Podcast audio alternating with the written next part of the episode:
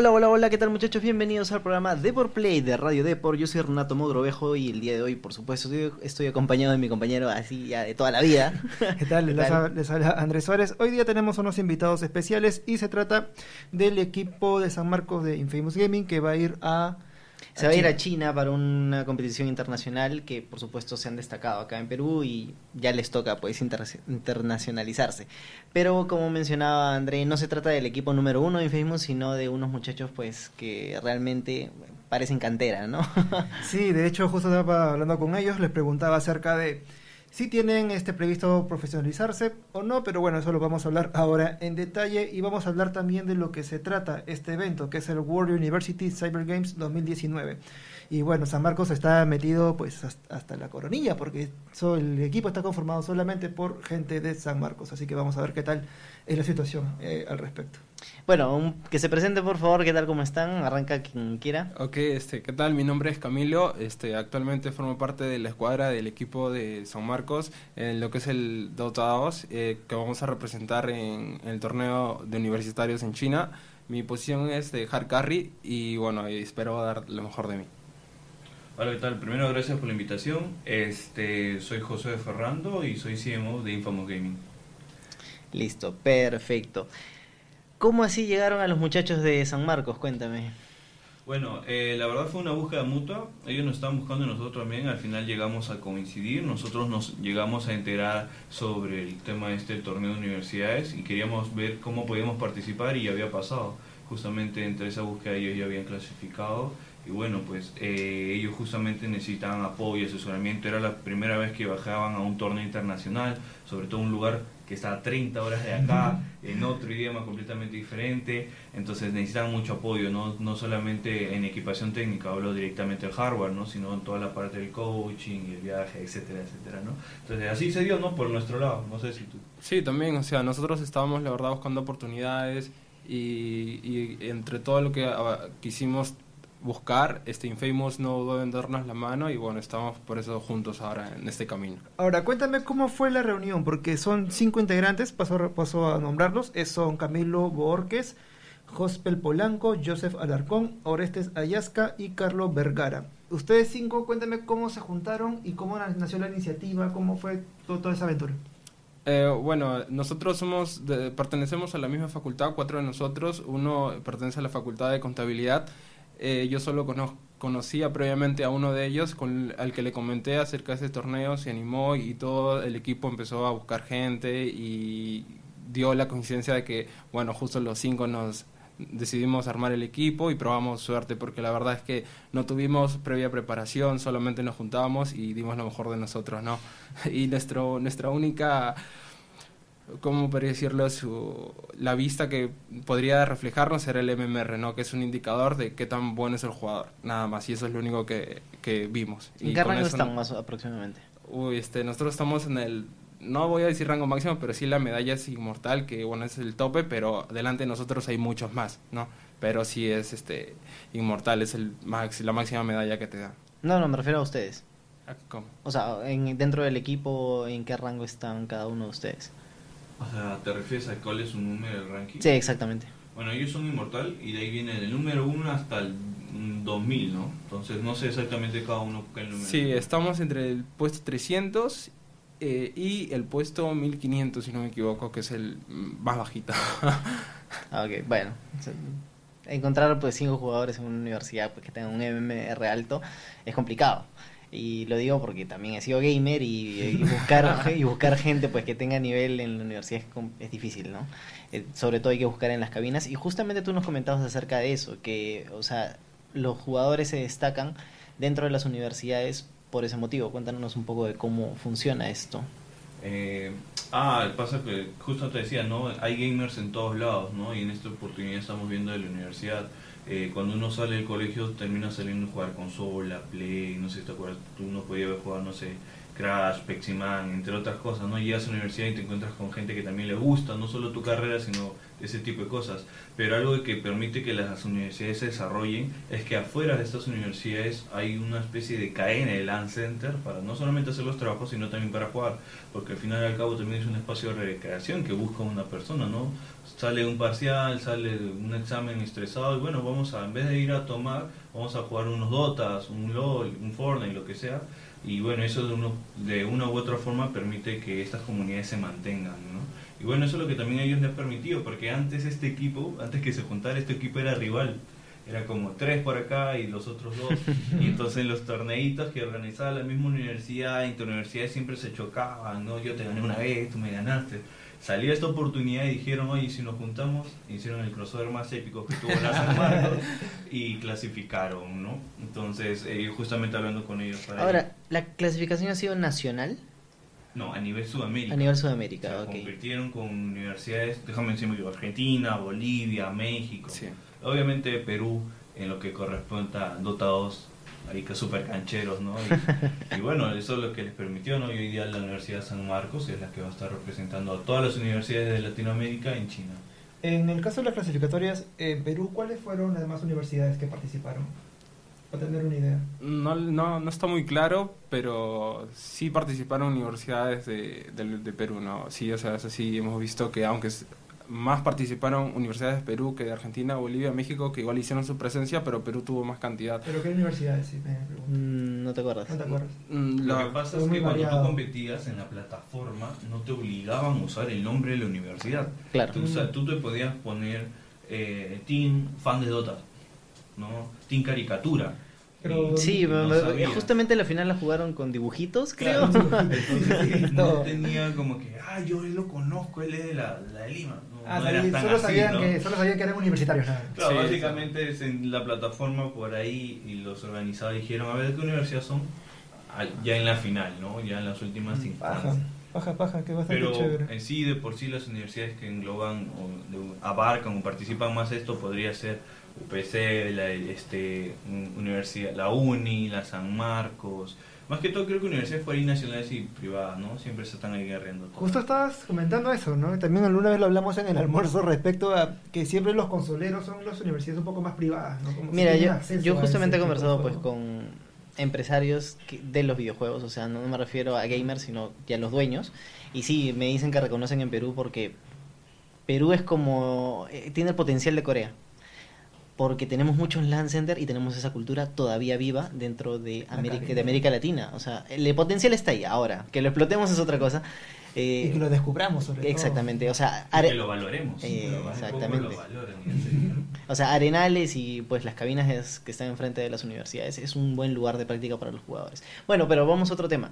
Eh, cuéntame cómo, o sea, No, pero ustedes... lo que él- él- tú dices es completamente válido y déjame ahí eh, Ok, apoyarte. Perú es uno de los países, por no decir el primero, que más gamers exporta en toda América Latina. ¿Por qué?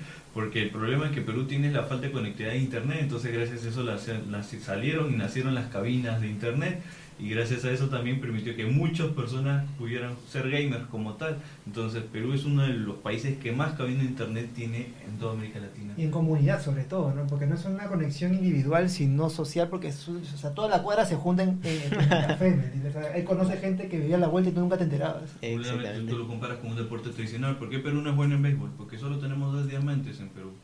Exacto. Y uno ya lo acaban de cerrar. Entonces no es que tú vayas a la cancha y digas, ya, pum, golpea con la pelota a la, la pared de la vecina, a la ventana, nunca más vuelves a jugar béisbol. ¿no? Entonces, ¿cuántas cabinas de internet te puedes encontrar hoy en día? Bueno, justamente quiero traer a colación otro tema. Yo sé que ustedes han estado en cabinas, pero ahora Infamous Gaming les ha abierto pues la casa, ¿no? imagino, ¿no? Los han llevado ya Sí. al Gaming House. ¿Qué tal ha sido pues esta primera aproximación? ¿Ha sido cálida estos momentos que han pasado con Infamous? Sí, claro, desde mi parte al menos este, yo estoy muy emocionado porque antes de pertenecer a Infamous yo fui fan, fan bueno, soy fan de Infamous, me ha De- gustado mucho todos sus logros que han tenido. Y ¿Ya conociste a, y los muchachos de Infamous? ¿Al, al equipo que está ahora? sí, sí los he podido ver y hemos podido conversar, pero bueno, cuando en- entras a la casa Infamous sientes el aura ahí, ¿no? Que te deja, te abarca este el poder del MMR, de, de la sabiduría del Dota o algo así. Eh, y bueno, la verdad es que muy feliz, ¿no? De haber estado... Además los, los chicos son bastante buenos, son, son chéveres, ¿no? Y bueno, me he sentido bastante bien en la casa Infamous.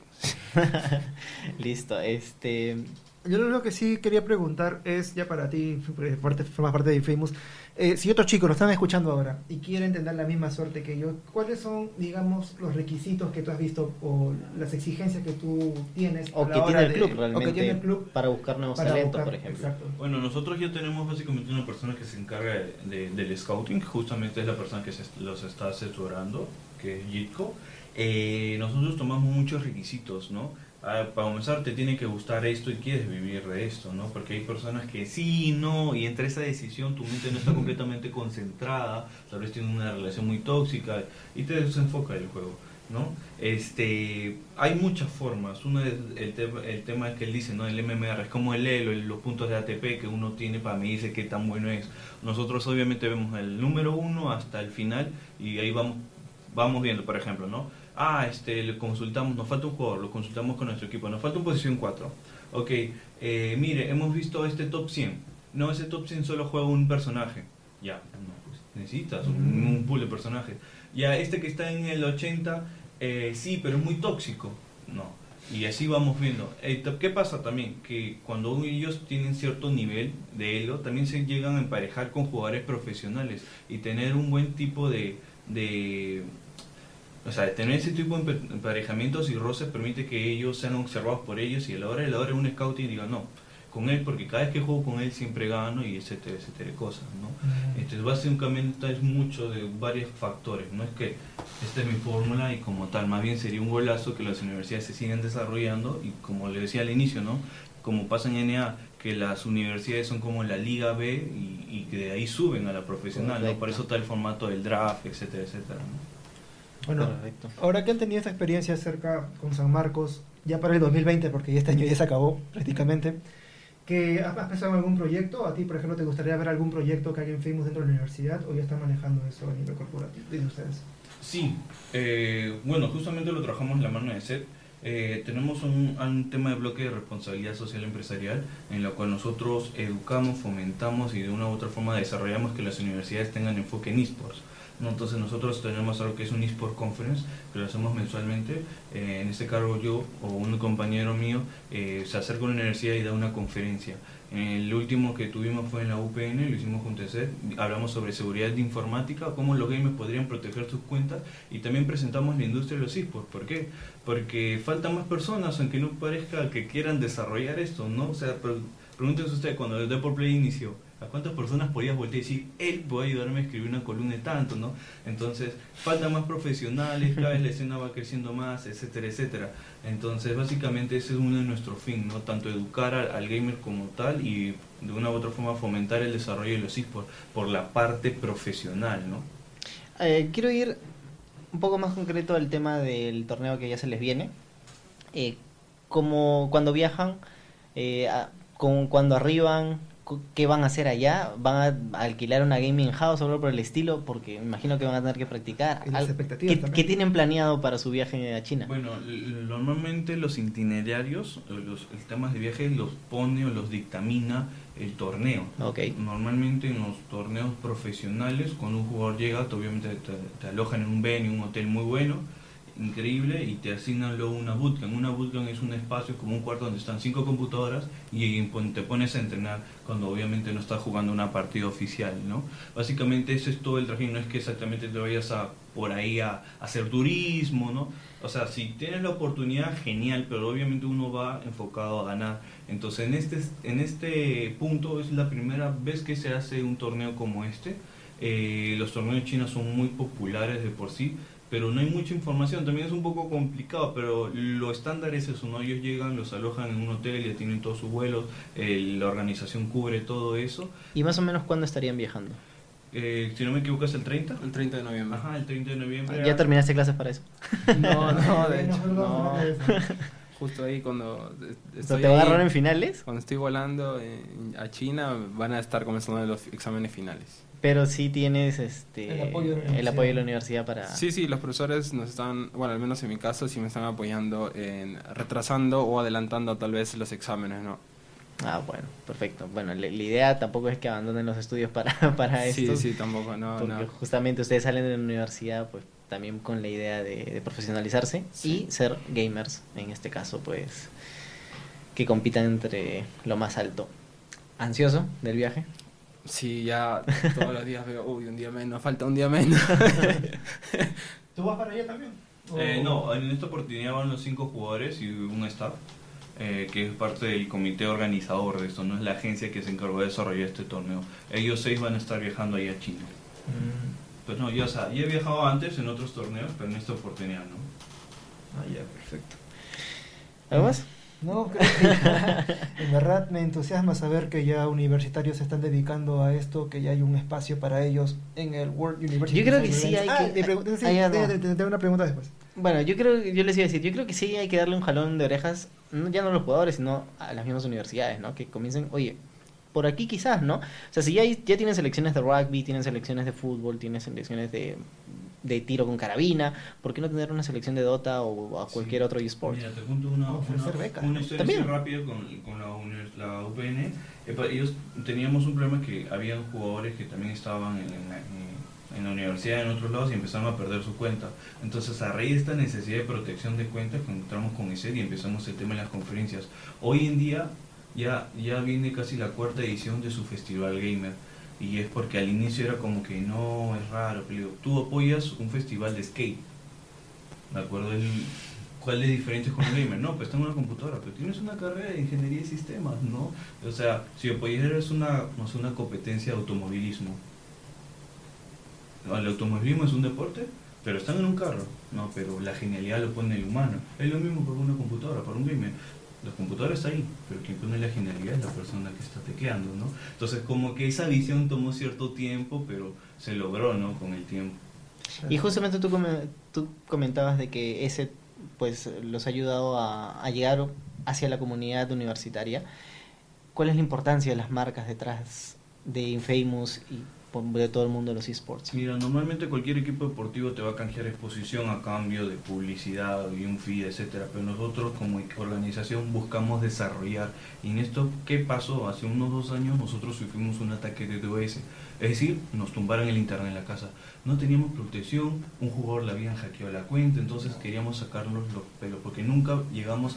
¿Qué tan importante era clasificar al mundial que te ataquen? Pues imagínate. Entonces es ahí donde eh, eh, Seth llega y nosotros dijimos necesitamos que nuestros jugadores no sufran de ataques de hacking, phishing, malware, lo que sea, y a la vez no podían proteger la casa. Entonces ellos levantaron su sistema de protección, todos los jugadores ya tienen sus cuentas aseguradas, y que dijimos, ok, esto no debe quedar solo para nosotros, hay que ver cómo los usuarios normales de una cabina de internet, tú en tu casa, en tu trabajo, puedas estar seguro. Entonces buscamos un producto ese que era adecuado y lo adaptamos y después eso sacamos de ahí la, la última edición, esta la edición Gamer, edición limitada con Infamous, en la cual, ¿qué pasa? Este antivirus te protege silenciosamente.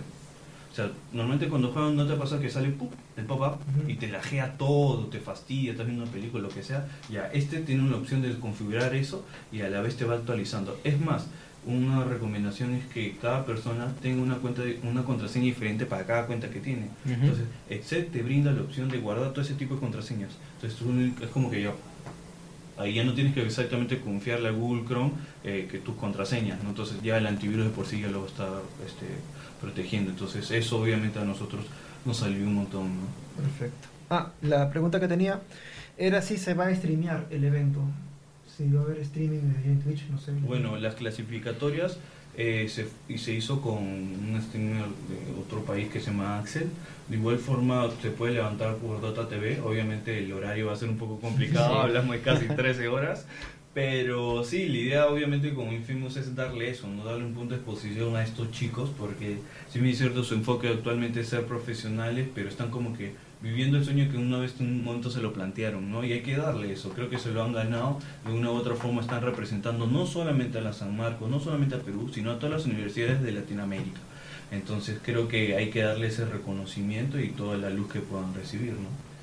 Listo, muchachos, muchas gracias por Muchas gracias. haber estado en Radio Depor, en el programa Depor Play. Recuerden, por supuesto, a todos los oyentes que tenemos un impreso lunes, miércoles y jueves donde tienen todo el contenido de esports y se pueden enterar, pues, tanto de FIFA, PES, y, eh, League of Legends, Dota 2 y cualquier otra competición que tengan por ahí Sí, de hecho, este también no se despeguen de las redes porque bueno, tenemos una sorpresa ya para más tarde, quizás hoy día o mañana temprano, así que estén atentos a las redes de Facebook que bueno, se pueden llevar un regalo por Navidad. Listo, muchas gracias Infimo por estar Ustedes. presentes. Sí, La muchas mejor de las suertes. De Gracias, verdad, gracias. Todos los éxitos. Y nos escucharán la próxima semana. Muchas gracias. Chao, chao.